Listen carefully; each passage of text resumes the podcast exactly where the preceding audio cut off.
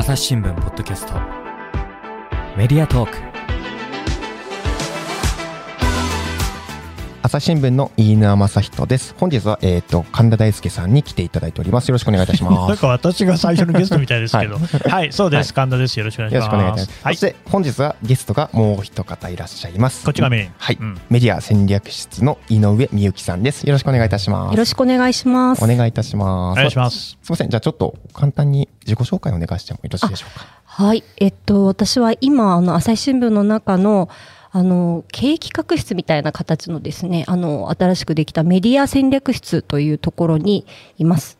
で、まあそこでは、まあ名前がメディアの戦略っていうふうになってる通り、あの、まあ、朝日新聞自体がメディアとしてどういうふうにやっていくのかで、まあ、メディア業界としてもどういうふうにやっていくのかっていう新聞協会に関するマターとかあとあの隣のチームではですねあの、まあ、同じ戦略室の中の隣のチームではあの朝日のあのテレビ局。はい。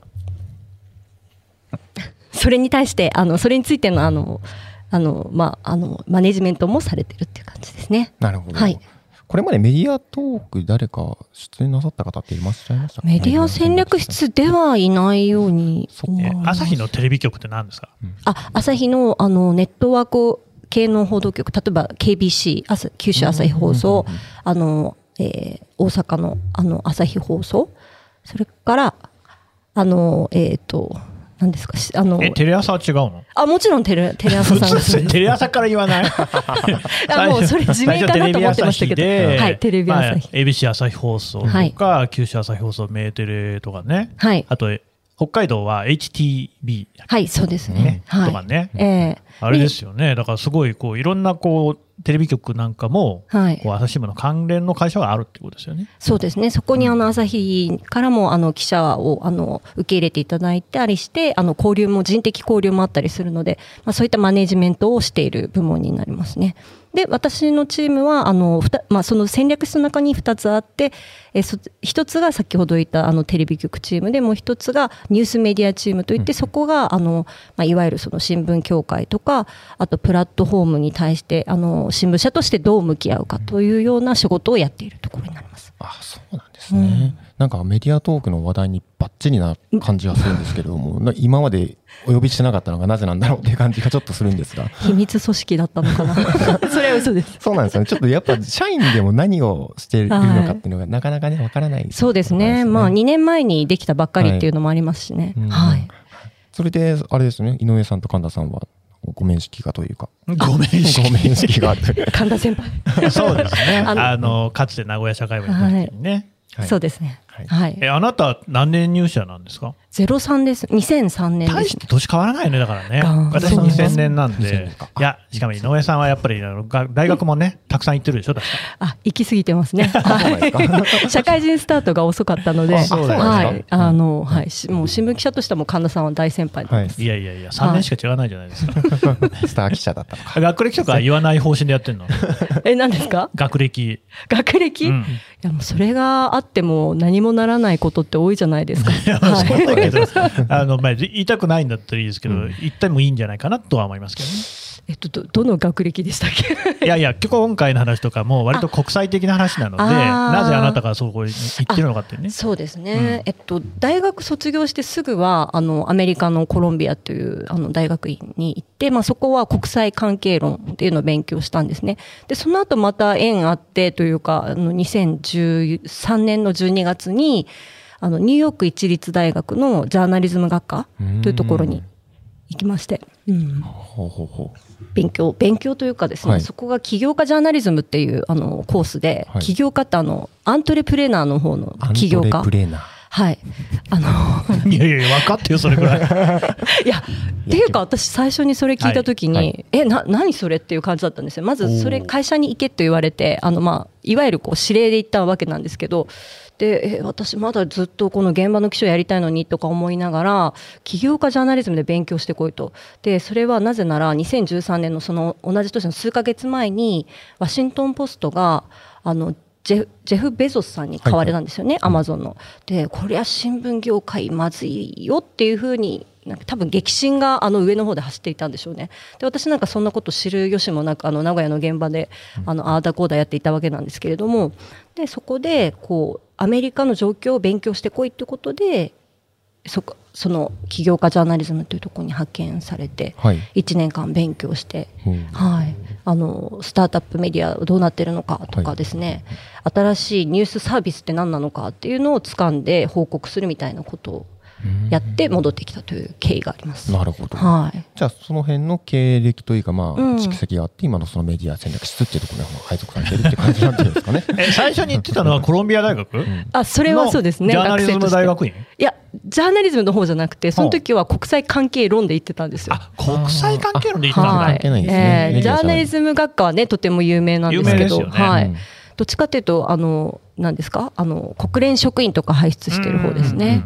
なるほどね。ええいや、でも政治家にもコロンビア大学行ってる人とかね、いますしね。わりかし名門じゃないですか？政治家日本の政治家でですね。はいはい。はい、あのまあそれはまたあの別のあの 別なんだね。そういろんな大学のなんていうか専攻みたいなのがあるわけですね。えーまあそうですね。そそのねあのもごもごしちゃってるのはまあ、うんあのあの同じ学科です。同じ学科の方々中曽根さんとかね小泉さんとか行かれてますけど、そうだよねへーあ、え、同じ学科？同じ学科なんですけど、あその国際関係？あはい。はいあのまあいろいろあるから何がいろいろあるんですか？いやいやちょっと冷や汗が。ねえ、何何何何？なんか個人的なこうつながりがある。まあ、あるでしょ、同窓生だったら、まあね。同窓会はありますよね。えーじゃあそういうとここに行くといるんですか？何がですか？政治家の政治家の卵よ。卵さん卵じゃないというかあの2世の方々ははいはい。あの多くいらっしゃいましたね。えーはい。え小泉進次郎さんもその中にいるんですか、うん。ダチ公ですかじゃあ？そこ責める。いえいえ。あの後輩の方であのいらっしゃるので一緒後には。輩なんだ、うん。あああなたのが先輩。まあそうですね。2年しかないのであのなかなか重なるぐらいまで一緒なわけではないんですけどつまり数年後にあの入学されてた感じですね。うーん。うん。いやっていうようなね 大変な大学に行ってたということですよ、だかはい。らもう英語はバッチし、英語はバッチリええ。はい、そこもご存知じゃないですか？国際報道で一緒なので。いやいやもういいから本題に入んなさいよ。そうですよ。まあ、私が振ったんだよ、うん。で英語がバッチシっていうところで、あいえいえ。はいで井上さんが本日の話題テーマなんでしょうか？えっ、とですね、あの9月昨年の9月に、はいあのスペインで開かれた世界ニュースメディア大会っていうもともとあのし新聞世界新聞協会のあの、まあ、総合大会みたいなものを最近2014年に名前変えてニュースメディア大会ってなったんですけれども、はいその大会にあの出張で行ってきました。なるほど。世界ニュースメディア大会。それはなどういうものなんでしょうか？そうですねあの、まあ、新聞を中心としたあのニュースメディアの経営幹部とあとその現場の部門長みたいな方々、まあ、どっちかというとシニアな人々が集まるあの大会で、はいあの現状我々こんな風にやってるんだけど、皆さんどうっていうこの情報共有をするような場になってます。ああ、なるほど。うんどれくらいの国からどれくらいの人数がえーと。ですね、主最初発表では、はいあの80カ国、まあ、台湾も含めてなので、まあ、地域含めて1000人ぐらいあの参加さしてましたね。結構大きな大会なんですね。そうですね。うんええもうホテルとかも、はいあのパンパンで取り合いみたいな形でしたね。ああ、そうなんですか。うんそのスペインにじゃあまあ行ったことの、はいまあちょっとまあ今回その報告をね、ぜひおあ願いしたいなと思ったんですけれども、なんかまずはどうですか？なんかこう全体の雰囲気はどんな感じだったんですか？そうですね。まあ、欧米中心のメディアが多くて、はいはい。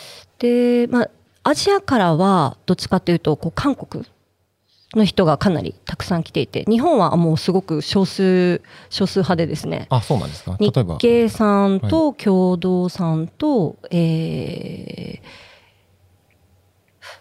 とうちからはい。2人はいはい。ぐらいでしたかね。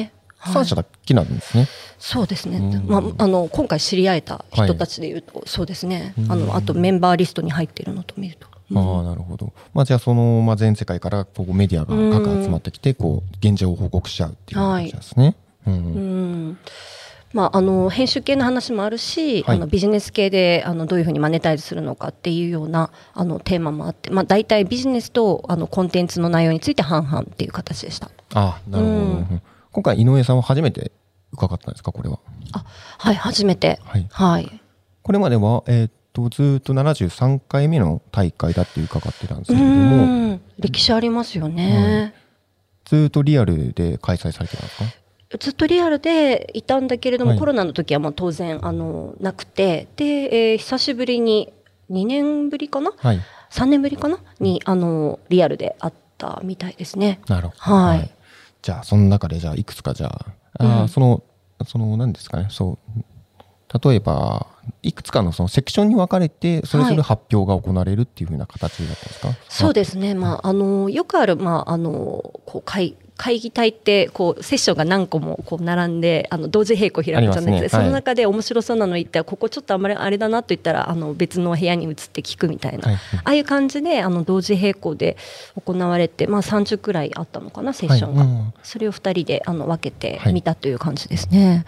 皆さんはどれくらい拝見したんそうですね、えっと、まあ、どれぐらい行ったのか。な、まあ、とにかくあのしゃかりきに歩き回ってました多分あの万歩計結構行ったと思いますね、大体あの2万歩ぐらいは平均行ってたぐらい、まあ、はい。こう回りながら、うんうん。であのまあ、大体その立ち話とかするんですよね、うんうん会議の間とか、まあ、会議中でもいい人捕まえて、いい人っていうのはこうちょっとどんな、あのオタクやってるの？みたいな話をするためにこう捕まえたりする、実はそっちの方が重要だったりして、その会議では。裏側の話も聞けたりとか。えーでそういう時に、あすいませんロイターインスティテュートの,、あの所長でいらっしゃいますねみたいな感じでこう捕まえて、はい、あのこうざっくばらんに話させてもらうまあ、普通そういう人たちってなかなかメールで送っても普通に返ってこない人たちなのでもうがっちりとこう捕まえて。捕まえる機会としての方がなんかこうちょっと重要だったかもしれないであすけどね。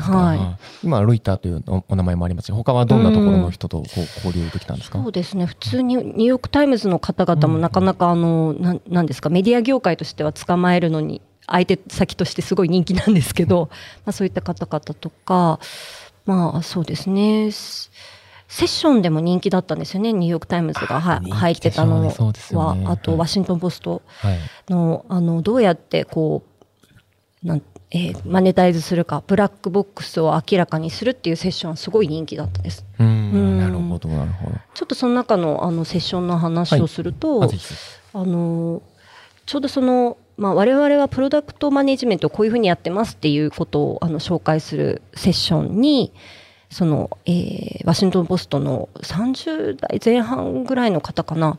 あの私はあのジャーナリストなんだけれどもプロダクトマネージャーですという人が現れて、うん。でその方が、まあ、一番の成功物としてあせ、まあ、す最近の成果物として「ザ・セブンっていうのがありますと。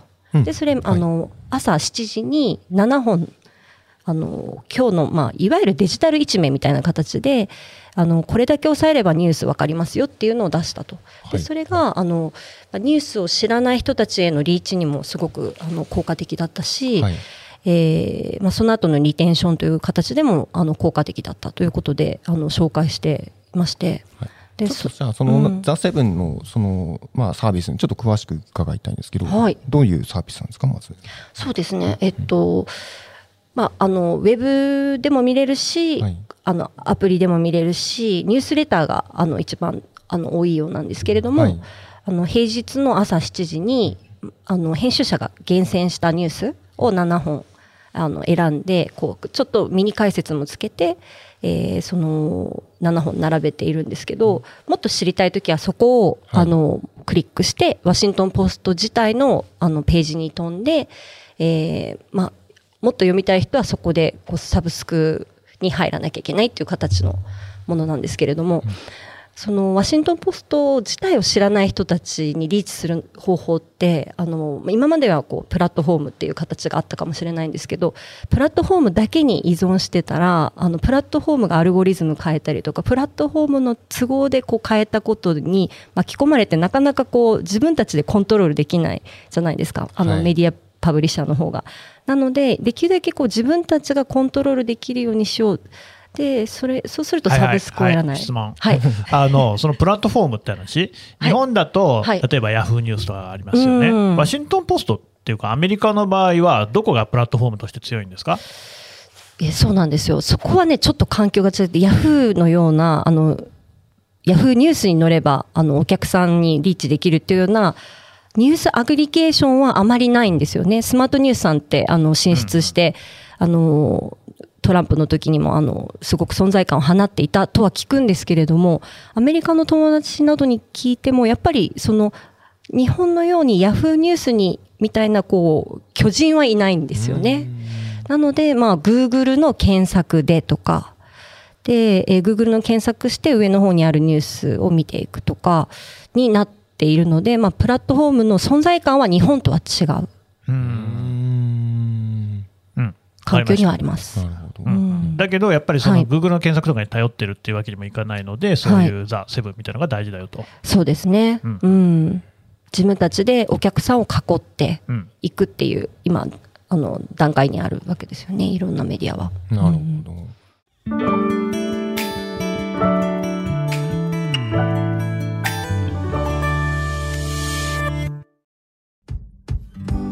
難しいニュースもポッドキャストで解説を聞くとちょっと理解できるかも。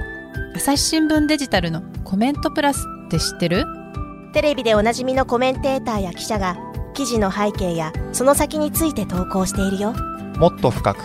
もっとつながる。朝日新聞。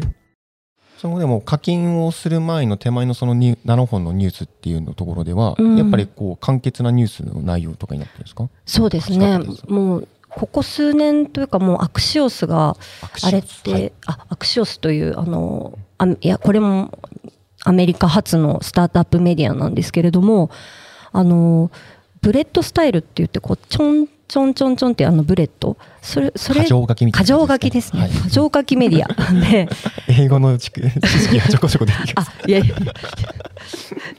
えっと、そう、えーなので、あの、とても、こう、短く、情報を提供していくっていうのが、あの、トレンドだったんですよあね。そうなんですね。2014年あ結構前か5年？らこういうトレンドなんですね。そうですね。うん。で、まあ、あの、そのトレンドで、あの、やっぱり成功して、アクシオスは成功しているメディアと、なので、あの、その形をみんな真似するようになってはきているんですよね。うん。で、ザ・セブンなんかもやっぱり、こう、何が問題なの？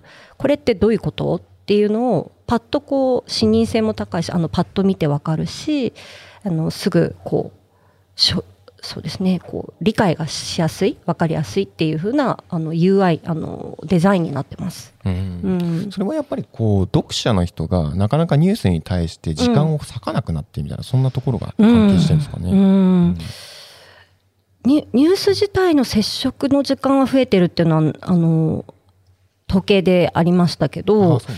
だけどそのそうですね、まあ、タイパとかいろいろ言われてるこの価値観がね 変わってきてる中でやっぱり相当こうなんだクイックにうん身のあるものを消費したいっていう圧はあるんじゃないですか手っね。取り早くはい。中身、事件、はい。事故、出来事を知りたい。ううん。んっていう欲に、まあ、叶えるメディアが、こううん。今、ザ・セブンっていうところで展開されてるんですね。ええそうそのようですよね。ううん。このザ・セブンっていうさ、ザ・セブンのそのサービスは、まあ、その、なんですかね、メディア購読者数だとか、それこそ、まあ、サブスクライブのはい。人数だとかっていうところで結構成功を収めてるっていう報告うん、詳だったん。ですか細な数字は出してもらえてないんですけれども、あのその発表ではあの成功だというふうに内外で言われてますよね。うん。はい。あ成う功だ。んうん。まあ、ワシントン・ポスト、今ちょっと下り坂ではあるんですけれどあ、そうも、なんですね、ワシントン・ポストさんも。今、苦境にあると言われているんですが、はい、あどう苦境なんですか、彼らは。あ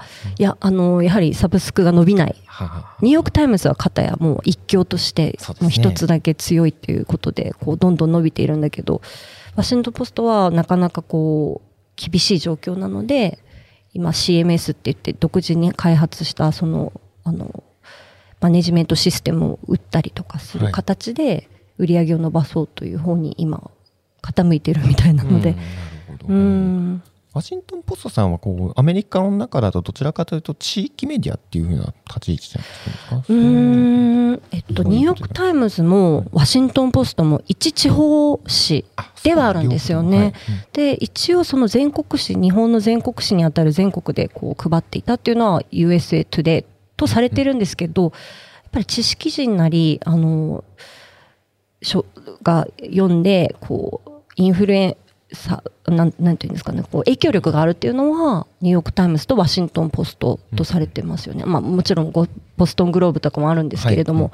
地域紙が日本の感覚でいう全国紙みたいなところもあるので、なるほど、うん。まあ、そのぐらい影響力あるワシントン・ポストさんでもなかなか今こう苦境にそうですね、ううん。ん、いいのって本当にはい。ニューヨーク・タイムズとはい。か アクシオス、あそうなんですか？でまあ、ちょっとあの毛色は違いますけれどもあのほ補助金を受けてやっているあのプロパブリカとか？プロパブリうん、はい。そういうデジタルスタートアップのあたりですかね。うん。そこら辺はなんかこう皆さんどうやってるの？どうやってるの？って形であのセッションは人気でしたよね。あそうなんですか。うん。やっぱニューヨーク・タイムズなんかの人だかりできてたんですか？そうですね、ニューヨーク・タイムズのあのセッションは結構人がいっぱいいましたね。えじゃあニューヨーク・タイムズの話にもちょっと行っていきたいと思うんですけど、どういうふうな報告なさってるんですか？ニューヨーク・タイムズもやっぱりあの やっぱりあの経営者が多いせいかあのどうやって稼ぐのっていうところはね。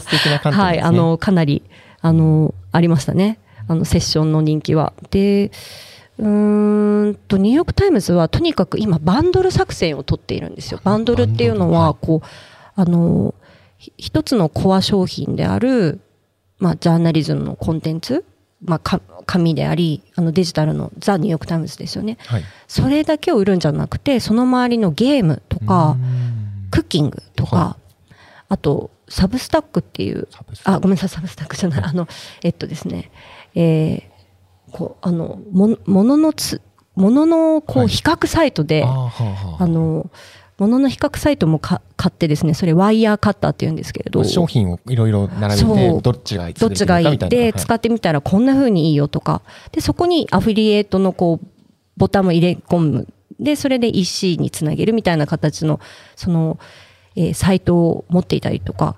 こあとスポーツメディアのゼアスレティックを買ったりとかですね、い、わゆるザ・ジャーナリズムコンテンツだけではなくてそれにその周りにいろんなサービスを展開する。でそれを一緒にバンドルで売るっていう作戦を取ってるんですよね。なるほど。はい。でそれはあの今のあの CEO が言うには、まあ、もちろん人々はもうザ・ハードコアなニューヨーク・タイムズのうん。ジャーナリズムコンテンツ求めてるけどでもそればっかりだと、はい。やはりあの人というのはあの満足しないと。うんうん生活の中にとど溶け込むようなものが必要なんだっていうことでいろいろなサービスを周りに付随して一緒に売ってるっていう形なんですって。はい生活の中に溶け込む、まあ、ニューヨーク・タイムズが提供するサービスをいろんなところに目につくような感じそうですね。で、一回そこにいたら、まあちょっとこう、あのし昔の新聞の消費の仕方がそうだったと思うんですけれど、朝家に届いたら、まあ、お父さん、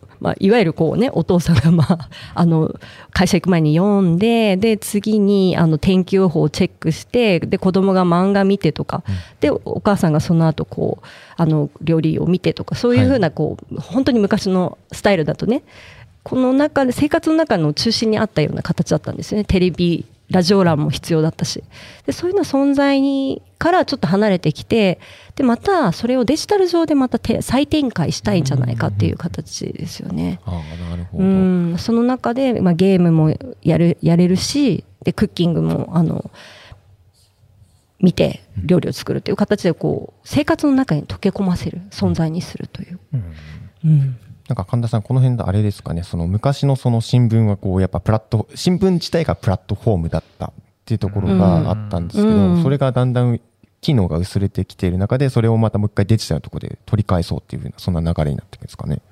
うーんどうなんですかね、井上さんね。だからワードルとかですごくにニューヨーク・タイムズって人気あって、ワードルってなんて説明したらいいだろう、5文字とかのね、えー単語を、えー当てるみたいなね、ゲームですよね。そうですね。クロスワードパズルとはまたちょっと違う新あのコロナ禍ですごい人気だったんですよねシンプルだから。うん。でそういう話を聞いていると、はい。例えばですよ。日本の新聞社も、ええ。まあ、例えば朝日新聞で言えばよく言われているのは不動産業ですよね、これがありますよと、あるいは、えー読売新聞社であれば有名な、ねうん。読売ジャイアンツという球団を持っていますよと。うん。いうようなことであったりとか、まあ、どの会社も何かしら持ってるんですよね。はい。でそういうふうに経営を多角化することで、えー新聞事業新聞が売れなくなっても、まあ、会社自体はね、存続できるようにっていうことの努力はしているわけじゃないですか。ええ。それに比べると、でもニューヨーク・タイムズは確かにジャーナリズムとはね、ワードルは違うのかもしれないけれども、はい。こうメディアとしてやっていこうっていうところでは、なんか一つ筋を通そうとしてるんですかね。そうですね。必ずい彼らが言っているのはこのニューヨーク・タイムズの製品を通じて世界を理解してもらうっていうステミミッションステートメントを掲げてるんですけど、うん。クッキングでも例えばウクライナの紛争があった時にあのボルシチを。作り方。これはこういう風な歴史があってみんな作りたいって思ってる人もいるかもしれないけどという形であのメルクッキングのメルマガにそういう風に編集長がこう載せていくわけですよ。つまり単なるあのレシピ検索ではなくてそこの中に何か物語だったりジャーナリスティックな視点が入ってたりするんですよね。それも堅苦しくなく。楽しくわかるというかこう自然に入ってくるっていう形を目指しているように思います。でもちろんそのゲームについてもなんかこうどっちかっていうとこうなんですかね。上品な感じが多いかもしれないですね。あのロゴも全部ニューヨーク・タイムズロゴを使っているしだからどこを見てもあのニューヨーク・タイムズっぽいなっていうのが分かるデザインでもあるしその中のこう例えば何ですかねこうあのうーんもうーんまあとにかくこうニューヨーク・タイムズっぽいんですよ。なんか言えないところがニューヨーク・タイムズうまいんですまデザインとかがこう統一されてる感じなんですうんね。それってつまり、例えばスマホでね、はい。見ているときに、はい。ニューヨーク・タイムズの関連サイト内に人を回遊させるっていう意味合いですか？それもそれもあると思うしアプリで見てる人は、まあアプリはもうアプリで単独なので、そこからこう飛ぶ飛ぶってことはあまりあの意識はあされてないと思うんでの中ですけどそのレシピも見られればゲームをできるってことですか？いやあレシピとはいあのレシピとゲームは一応別々のアプリではある。あーうん。ということは、ユーザーとしては、うん。なんとなくニューヨーク・タイムズブランドみたいなもので、これも使おう、あれも使おうっていう、そういう行動になるってことですか？そうですねそうなのかな。うん。それすら意識がない可能性もある感じですかね。うん。まあ確かにワードルとか別にニューヨーク・タイムズじゃなくてもやるもんね、みんなね。まあそういうことだったですもんね、ワードルはね、それだけ単独で人気だったんだけれども、ただその他のサービスを使った人々が、ジャーナリズムコンテンツも契約するっていう可能性があって、でその割合がこの前ちょっと発表されてたんですけど、はい。今ちょっと手元の数字がないんですけど、す少なからずあると。でかつそのジャーナリズムコンテンツ取ってる人が他のサービスを取るっていう割合はすごく多くてで売上としてはジャーナリズムコンテンツの売上の伸びよりも、はい。他のサービスコンテンツの売上の方が伸び率が高い、今ここ数年。という傾向がある。ね。なるほど、朝日新聞も朝日新聞ショップとか言って、その朝日新聞のね、ビジネス部門の人たちが、うん。この商品がいいよっていうようなものを集めてきて、バイヤーですよね、い、わゆるね、はい。百貨店、セレクトショップみたいに、例えば防災のグッズってね、こういうのがありますよっていうことで、うんこれをこう通信販売、はい。ネット通販みたいな形えでえ。展開するってのあるじゃないですか。そういうのと発想としては似てるんですかね？そうですね。そこに多分あのブランドとしてのこう承認をあた、うんうん。承認をこう与え与えるというかこう付加して、えー安心なものですよと、朝日新聞のおすすめするっていうものまあなんかあんまりこう詐欺的なこととか嘘とかつかないだろうっていう、そういう信用ってことですかね。そういうことですかね。正直ね、うんアマゾンとかで見てると、これはどこから来てるのかな？みたいなのもあるから、うんうんそうなんですよね。難しいのでっていうことですかね。うん、ニューヨーク・タイムズと朝日新聞と比べると、でも全然やっぱりブランド力が違う感じ。そうですね。ニューヨークタイムズはすげえ食い気味に来た。なんかやっぱりこうニューヨークタイムズ行くとニューヨークにあの、うん。売ってるんですよニューヨークタイムズグッズが。でみんな観光客が買っていくぐらい。ニューヨーク市のなんかヤンキースみたいな感じになってるってことですか、あヤンキーズねヤンキーズね。やっぱほら、うん。ニューヨークに行ってお土産何買おうかなと思った時に、タイムズスクエアとか行った時に、ええ。ね、その何をニュニューヨークヤンキースグッズ買ったりとかあるでしょ、こまで言うとちょっとおこがましいかもしれないですけど。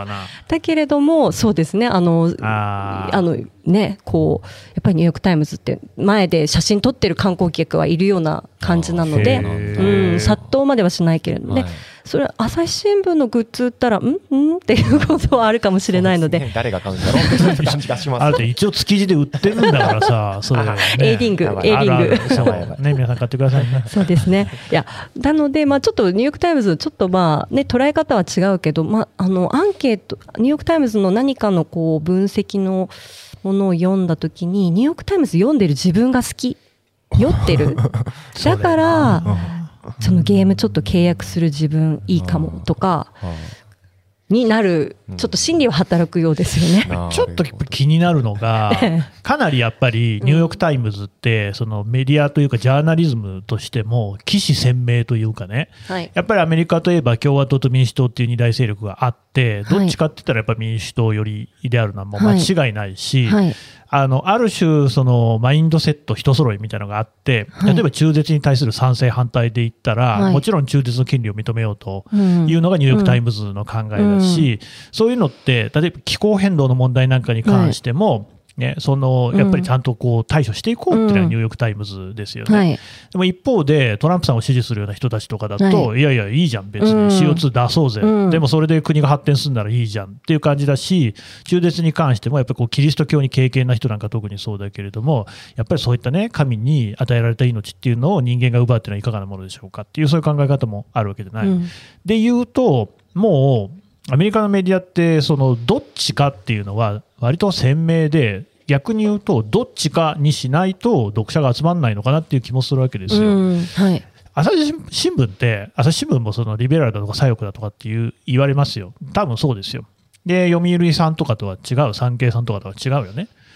けど、なんかそこまでそういうその、ニューヨーク・タイムズ的なファンがいないっていうのは逆に、まあ、なんか中立を保っているっていうことでもあるのではないかという気もするんだけど、その辺どうですか？ね。うん、ニューヨーク・タイムズ、アメリカのケースで言うと、あの、ポジションを取らないメディア、メディアじゃないっていう前提があるとも言えるんですよね。あの、ナウディスっていうところで働いたことがあるんですけど、あの NowThis の説明をしてください。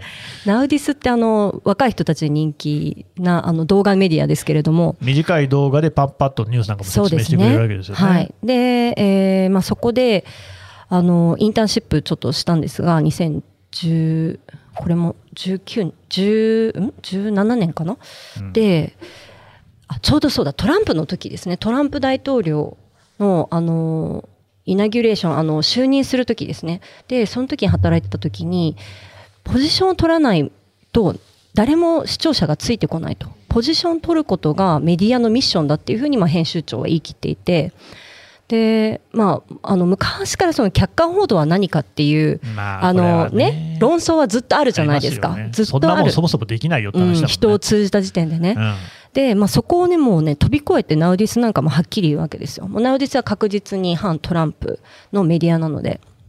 で、あの、え、ー、と、だなので、まあ、その、きちんとこう、ポジションを取るっていうのは、今特にもう、そのニューヨークタイムズもみんな同じそのトレンドに乗ってるってとこあると思うんですよ。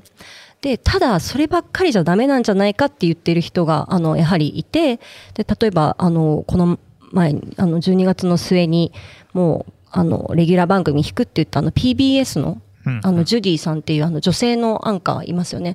あい、あの方。いますよね じゃないのよ。ちゃんと皆さんに説明してくれ。まあ、でもそういう人がいるのね。はい、そうなんです。あの、PBS っていうのは ?PBS っていうのがパブリック、あの、あの、そうですね。なんて言えばいいのかな。あの、アメリカで大統領選などをするときに、あの、まあ、中立だとされているメディアなので、PBS、PBS って何だって言われた 私もちょっとわからない。え、あれって公共放送局かなんかじゃないの？ね、パブリックなんとかなんで、ブロードキャスティングコーポレーションかしら。ブロードキャスティングサービスって書いてありますけど、ね、サービス。うん。うん、ヒエーリー公共放送ネットワークですよってことです。ヒエーリーですね。はい。はい。あの、ありがとうございます。とんでございません。で、なので、まあ、そういった立場のあれなので、あの、大統領選なんかのあの司会者を任されるんですよね、うん、PBS のはい、あの記者が。で、そのあの司会などもジュディさんという方がよく担当されてたんですけれども、その PBS のニュースのあの番組のあの、まあ、あの目目玉キャスターだった方とこれまた2018年ぐらいに話した時あの話す機会があったんですよね。あのスマートニュースさんが呼んだあのイベントにいらっしゃってて。でそこであのみんなでこう質問するような機会の時に今はとにかくポジション取りすぎてるとメディアが。いやだからこんな風に分断も生じるのでまず一回やっぱりこう PBS スタイルで一回こう中立的な形のあのメディアが必要なんだよっていうふうなことをあのおっしゃってましたね。うん、でもそうすると商売にはならないんじゃない？だか,、まあ、だから PBS という形でしかできないんですかね。ねうん、うん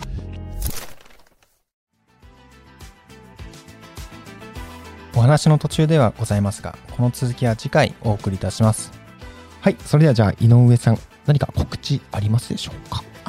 はい、えっと今回はちょっとずいぶんあの あのいろんな雑談をしてしまったのですが、えー、この、えー、世界ニュースメディア大会のですねあの報告内容とあと、えー、それに伴ったあのいろいろなことをですね、えー月刊ジャーナリズムという朝日新聞社発行の月一のあの雑誌があるんですけれども、その2022年12月号の方で、えー、執筆しておりますので、えー、よろしければあのご覧いただければと思います。ちょっと読んだんですけど、フランスのなんかすごい人に会って話を聞いてましたね。そうですね。あの私プラットフォームの関係もちょっと調査していますので、えー、その関係で、えー、フランスのフィリペティ元文化省に、えー、お会いしてインタビューもしていますので、その内容もご覧いただければと思います。これはえっ、ー、と本屋さんなんかでも買える、ね、はい、そうですね。本屋さんで買えます。ぜひじゃあお手元に、えー、買ってみてください。井上さん今日はありがとうございました。ありがとうございました。